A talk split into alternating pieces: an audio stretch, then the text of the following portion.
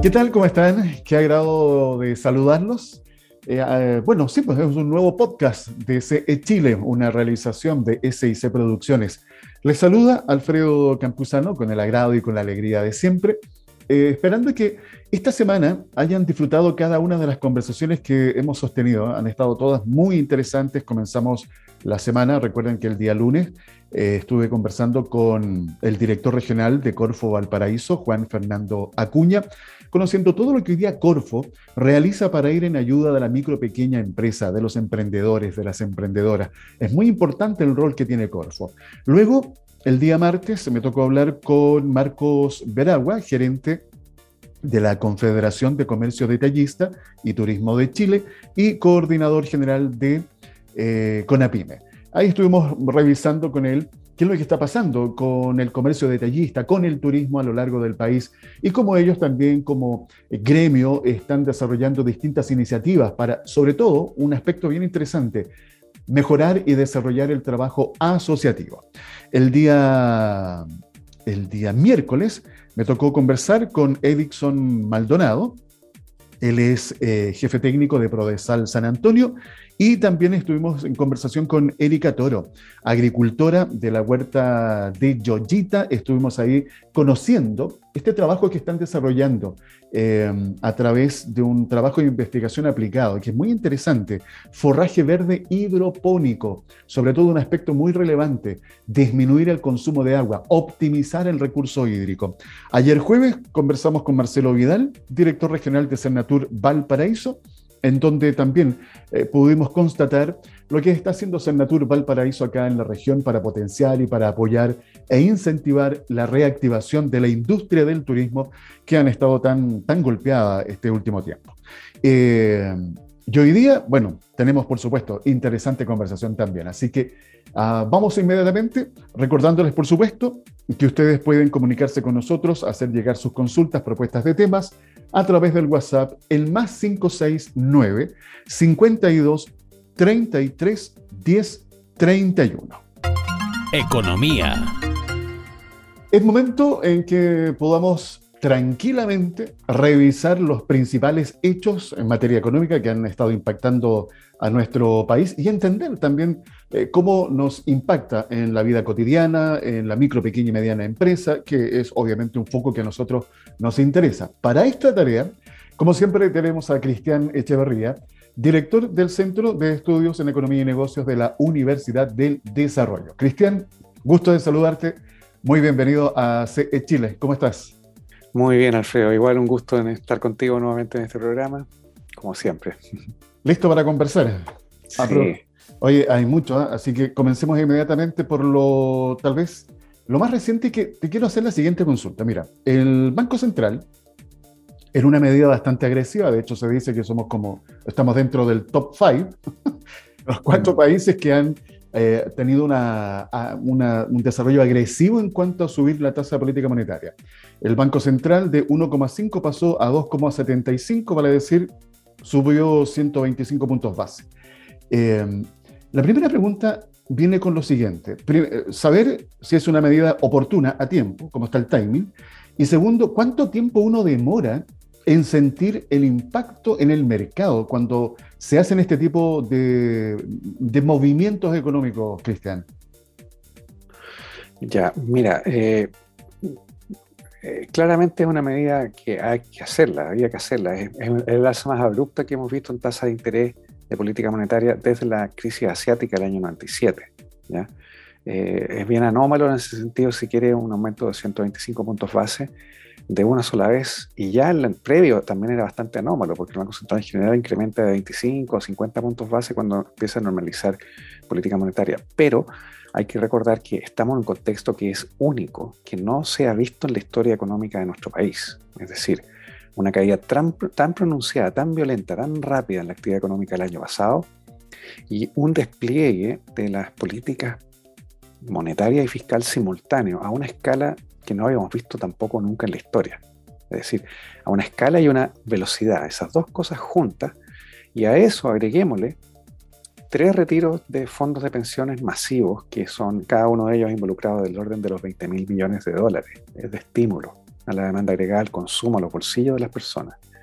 Que, entonces, la conjunción de todos estos eh, eh, cambios, ¿cierto? Eh, de estimulación de la demanda agregada, por un lado, y por otro lado también de un fuerte alza de costos, producto de todas las perturbaciones de la logística global, desabastecimiento, en fin. Entonces se está generando presiones inflacionarias fuertes, no solo en nuestro país, sino que en todo el mundo, y mucho más aceleradas de lo que se anticipó. Se sabía que venía un periodo inflacionario, pero probablemente a todos nos ha sorprendido en los últimos dos o tres meses las cifras. Estados Unidos está con tasa de inflación del 5 y tanto por ciento sobre base anual, o sea, comparable a la nuestra. Eh, eso es insólito, porque Estados Unidos es una economía en la cual la inflación normalmente está, estuvo por toda la década después de la crisis subprime por debajo del 2%. Eh, entonces, eh, tener 5% que se aceleraron en estos últimos tres meses también tiene sorprendida a la Reserva Federal y bueno, las reacciones no se hacen esperar.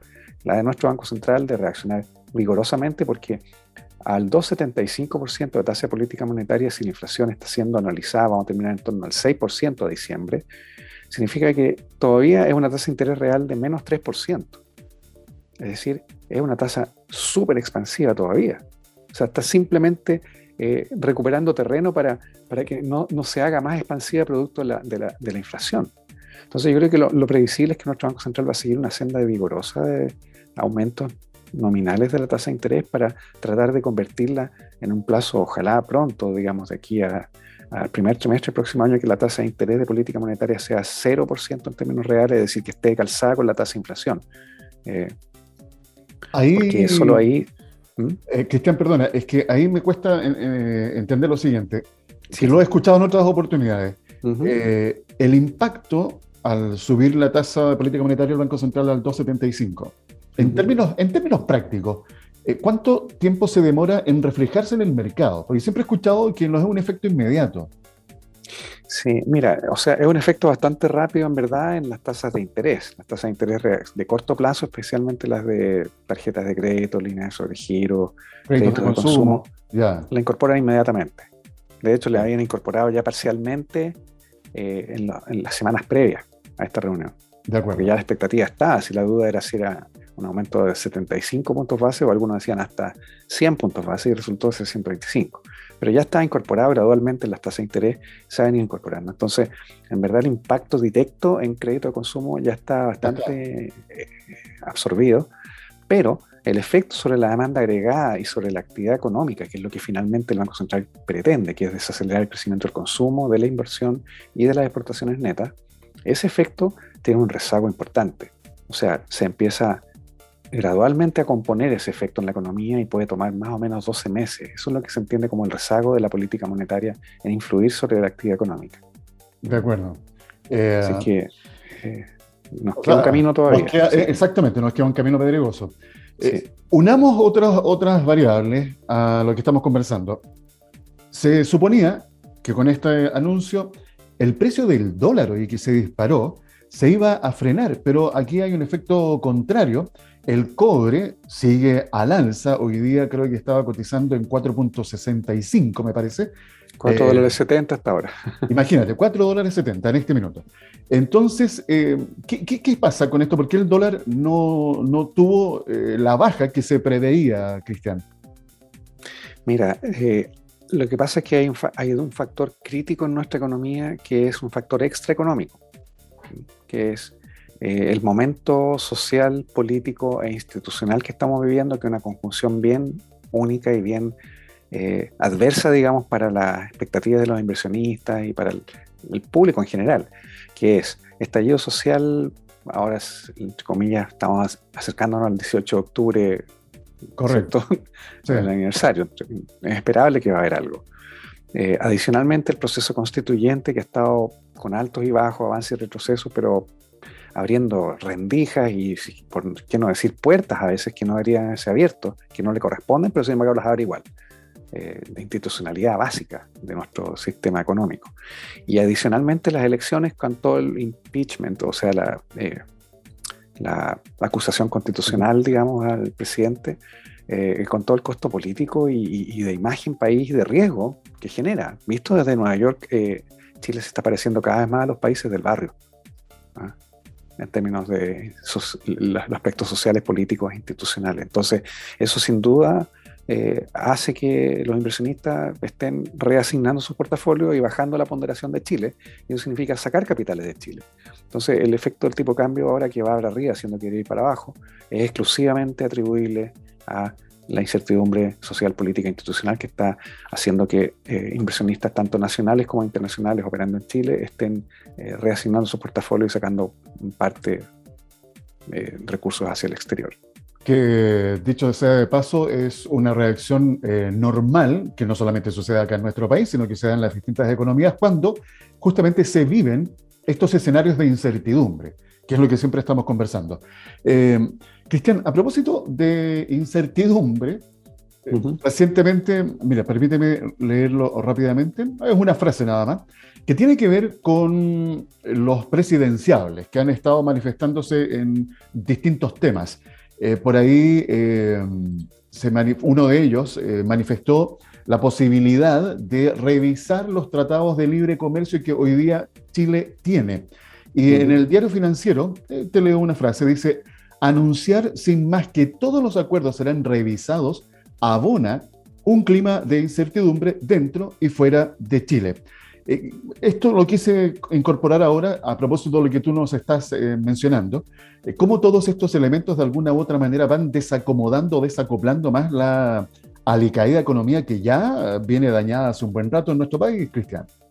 Sí, no, esto es súper dañino. por eso, a eso te, me refería yo con que ahora es como temporada eleccionaria y andan fantasmas dando vueltas, se abren cajas de Pandora en que salen todos los fantasmas de revisionismo, de que vamos a revisar el rol del Banco Central, de que vamos a revisar los tratados de libre comercio, de que vamos a revisar el rol de la empresa y si se respetan o no los derechos de propiedad. Entonces, esto es, eh, o sea, los países que crecen, que tienen prosperidad finalmente, aunque no sea un crecimiento alto, pero prosperidad, eh, son los países en los cuales las cosas cambian, pero sin prisa y sin pausa, como deben cambiar. Es decir, no en esos revisionismos destructivos que vamos, no más AFP, por ejemplo, también es otra de esas cosas. Eh, entonces, los países que avanzan, que tienen prosperidad económica, que tienen un ambiente eh, próspero para la vida, ya ni siquiera para los negocios ni la empresa, sino la vida misma la de vida, Exacto. Son países que eh, hacen los cambios, pero los hacen pensadamente, sesudamente, se toman el tiempo necesario para hacerlos bien y de una sola vez bien, ¿ah? en que se indaga y en forma profesional. Ahora hay un descrédito a, los análisis técnicos, como que si la opinión de la gente de la calle es la que vale. Claro. Eh, bueno, pucha, hay ingenieros civiles en obra que saben más de puentes que la señora Juanita, y sin, eh, sin faltarle respeto a la señora Juanita. Hay, hay con macroeconomistas que han dedicado toda su vida a estudiar política monetaria, rol del Banco Central. Esos son, o sea, tal como hay doctores, la señora Juanita no le dice al doctor, sabe que yo quiero que me opere con un bisturí rosado, ¿ah? porque me gusta el rosado y no quiero que sea eh, azul porque es machista. ¿ah? O que el bisturí sea, no sea chino, sino que sea alemán o al revés, no sé. Claro. No, o sea, eh, pastelero tus pasteles, ¿cierto? hay, hay, hay expertise y hay, ha habido una especie de descrédito a todo el conocimiento acumulado de los abogados constitucionalistas, de los economistas, de los médicos, de los ingenieros, en fin, o sea, yo encuentro que eh, un país así eh, bueno, e-, es riesgoso y vamos a retroceder en vez de avanzar. Esto es análogo a como si en una relación, un matrimonio, ¿cierto? Una relación de pareja, tú todos los días que te levantaras en la mañana dijeras, ¿sabe mi amor? Vamos a revisar nuestra relación. ¿ah? Vamos a partir desde cero y ¿a dónde llegas así? A ninguna parte. A ningún lado. O sea, no terminas el día ¿ah? durmiendo bajo el mismo techo. Eh, fíjate que ese ejemplo es muy bueno, ¿eh? que nos sirve en, un ejemplo muy, muy cotidiano, muy doméstico. Pero es para llevar el sentido común de las cosas. Eh, a eso iba, a eso iba, justamente, sí. Eh, porque todo proceso de cambio, yo coincido contigo en el sentido de que tiene que ser gradual y bien pensado. y, bien conversado. exactamente.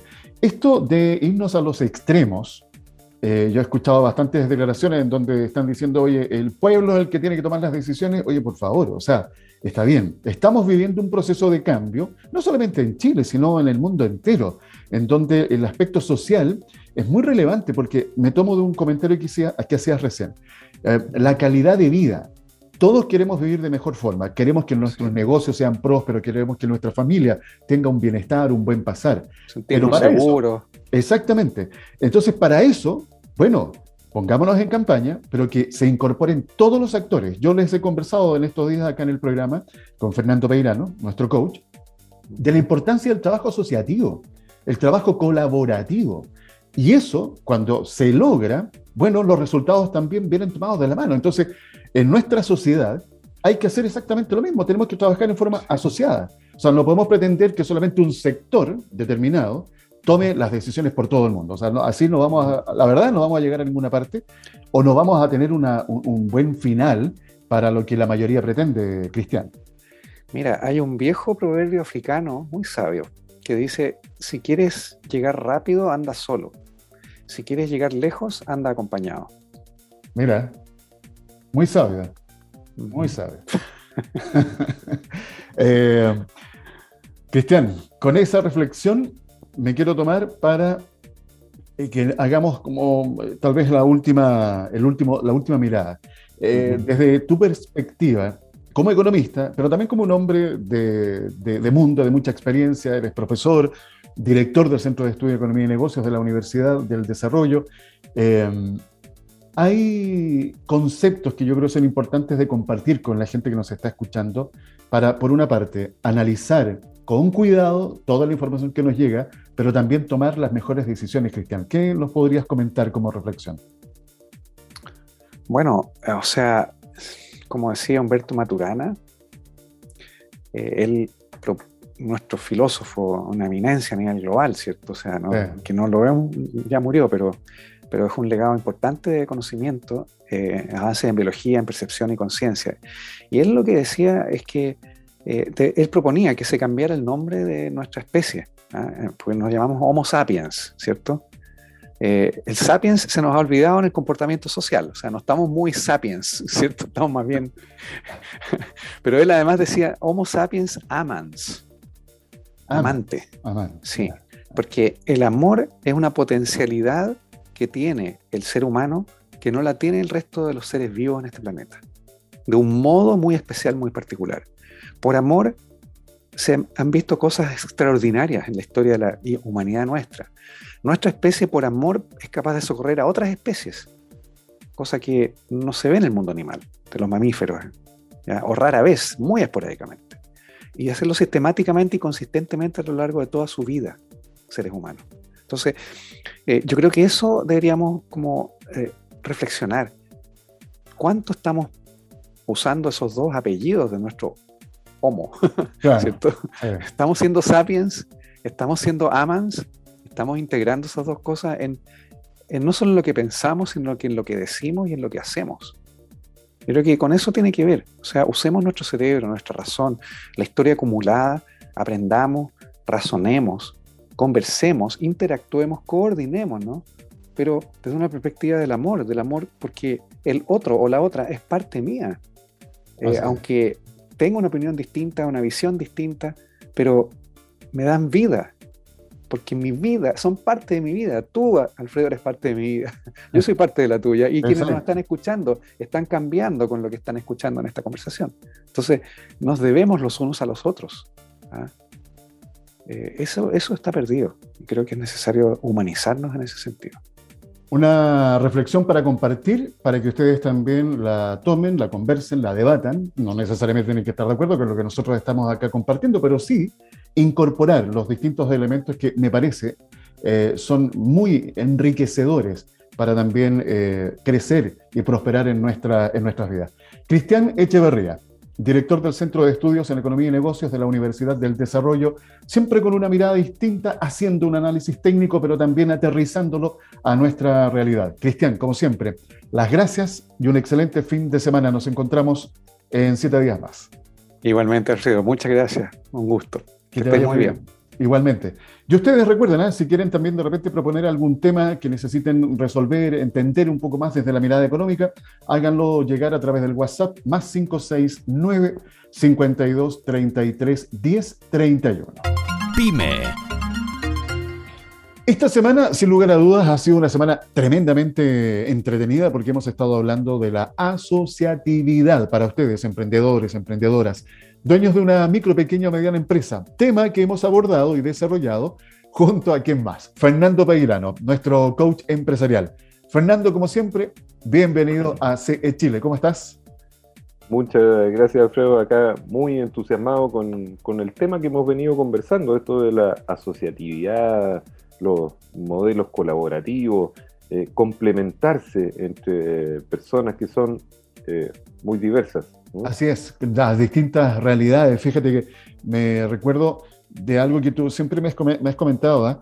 Eh, te ha tocado la fortuna de recorrer el país en más de una oportunidad, conocer a miles de emprendedores de todos los tamaños, con diferentes dolores y realidad dependiendo la zona en donde están ubicados. Y fíjate que eso yo creo que tiene un tremendo potencial porque también te permite tener a ti una mirada bastante más amplia de lo que pasa a nivel local, pero también el potencial que tendría si en cada una de esas zonas se desarrollara un trabajo asociativo con mucha más fuerza, Fernando. Sí, hay algo ahí, Alfredo, como hemos comentado, ¿no es cierto?, que está muy instalado en el ADN de, nuestro, de nuestros amigos del, mundo de la micro y pequeña empresa, eh, que es eh, esta cosa de, creer que lo tienen que hacer todo solo o que su negocio es muy distinto, muy estándar. Fíjate que yo al que le pregunto, y como tú sabes, ya le he preguntado a miles, eh, cuéntame cómo es tu negocio. No, es que mi negocio es muy especial, por eso que yo no puedo eh, soltar esto y me tengo que ocupar de todas las cosas. Eh, ¿Para qué te cuento? O sea, todos me repiten lo mismo. ¿eh? Mi negocio, sí, es que no es, igual que el resto, porque es muy especial. Ah, a ver, cuéntame, eh, yo te empiezo a hacer algunas preguntas. Oye, ¿tu negocio necesita atraer clientes permanentemente? Bueno, sí. Eh, ¿Necesita que esto le compren repetidamente? sí. ¿Necesita que eso te genere un margen positivo al final? ¿Un resultado para ti como dueño, eh, sí. Permíteme que te diga que lo veo más parecido que diferente al resto de los negocios. Entonces, cuando entendemos que todos los negocios tienen un, una, digamos, un, esqueleto común, una columna vertebral, todos necesitan lo mismo. A todos les duele más o menos lo mismo, ¿no? La falta de tiempo, la escasez de recursos financieros, y los problemas para lograr el rendimiento de sus equipos de trabajo. Bueno, entonces, ¿por qué no pensamos en que si todos tenemos más o menos los mismos eh, dolores, problemas, temas que resolver, desafíos, cómo eh, no podemos encontrar la forma de sumar fuerzas y resolver algunos de estos temas? Entonces, cuando hablamos de beneficios de, eh, de buscar estos modelos asociativos, por supuesto, el primero tiene que ver con sentir que no estás solo. ¿eh? No eres el único que, está enfrentando este tipo de problemas, sino que abrirte a que hay muchos que están en la misma. En la misma, claro. Independiente de que yo venda zapatos o de que venda volantines o que tenga un restaurante. Las problemáticas son exactamente las mismas. Y lo que define, eh, lo que tiene que lograr tu negocio es exactamente lo mismo. Entonces, beneficios, muchísimos. ¿eh? Se me ocurre que, eh, por ejemplo, si pudiéramos eh, trabajar con la gran cantidad de, restaurantes, ¿no es cierto? Hay una oferta gastronómica muy entretenida, muy diversa, muy buena en la zona, que pudieran ver las ventajas de compartir algunas cosas, hacerlas en conjunto, verían los beneficios de qué. Primero, podrían lograr mayores eh, mejores condiciones de aprovisionamiento de lo que son los insumos eh, comunes. Eh, sal, azúcar, arroz, aceite, por decir unos pocos, ¿no es cierto?, que usan todos los restaurantes. productos vegetales, todos tienen que tener para ensalada, limones, qué sé yo. Si pudiéramos hacer las compras en conjunto, no solamente con el propósito de lograr un mejor precio, porque a lo mejor ahí no está la, mayor ventaja, sino compartir todo lo que tiene que ver con eh, ese proceso completo. Porque no es solamente el hecho de comprar, Alfredo, ¿ah? y lograr un determinado precio, sino el hecho de controlar los stock, saber cuándo tengo que reponer, etc. Eh, ¿Qué es lo que produce? Lo que produce es que eh, te hace eh, mucho más rico. ¿Más rico en qué? En el recurso que es el, más escaso y más valioso, el tiempo. El tiempo. ¿Ah? Entonces, si, si, pudiéramos hacer esas cosas en conjunto, en lugar de cada uno, partamos con un escenario así, un plan piloto, 10 restaurantes. Son 10 personas que le están dedicando tiempo en simultáneo a estas mismas A lo mismo, claro. Y eso pudiera hacerlo eh, con uno solo que lo haga y reparta eso para 10, escucha, piensa en los beneficios. Exacto. El tiempo que me, que me libera. ¿Y que me libera para qué?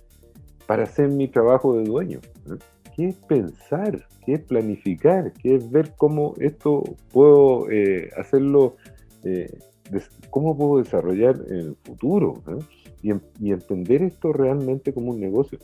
Hay muchísimas experiencias, Alfredo, de industria, actividades, sectores que comparten estas cosas, ¿no es cierto?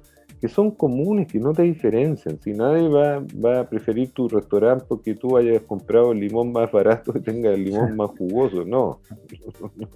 No, es eso lo que venden, ¿no es cierto? No, no se trata de dar jugo. no, eh, son otras cosas las que te diferencian, porque si fuera por dar jugo, pucha, tenemos muchos personajes ¿eh? Sí.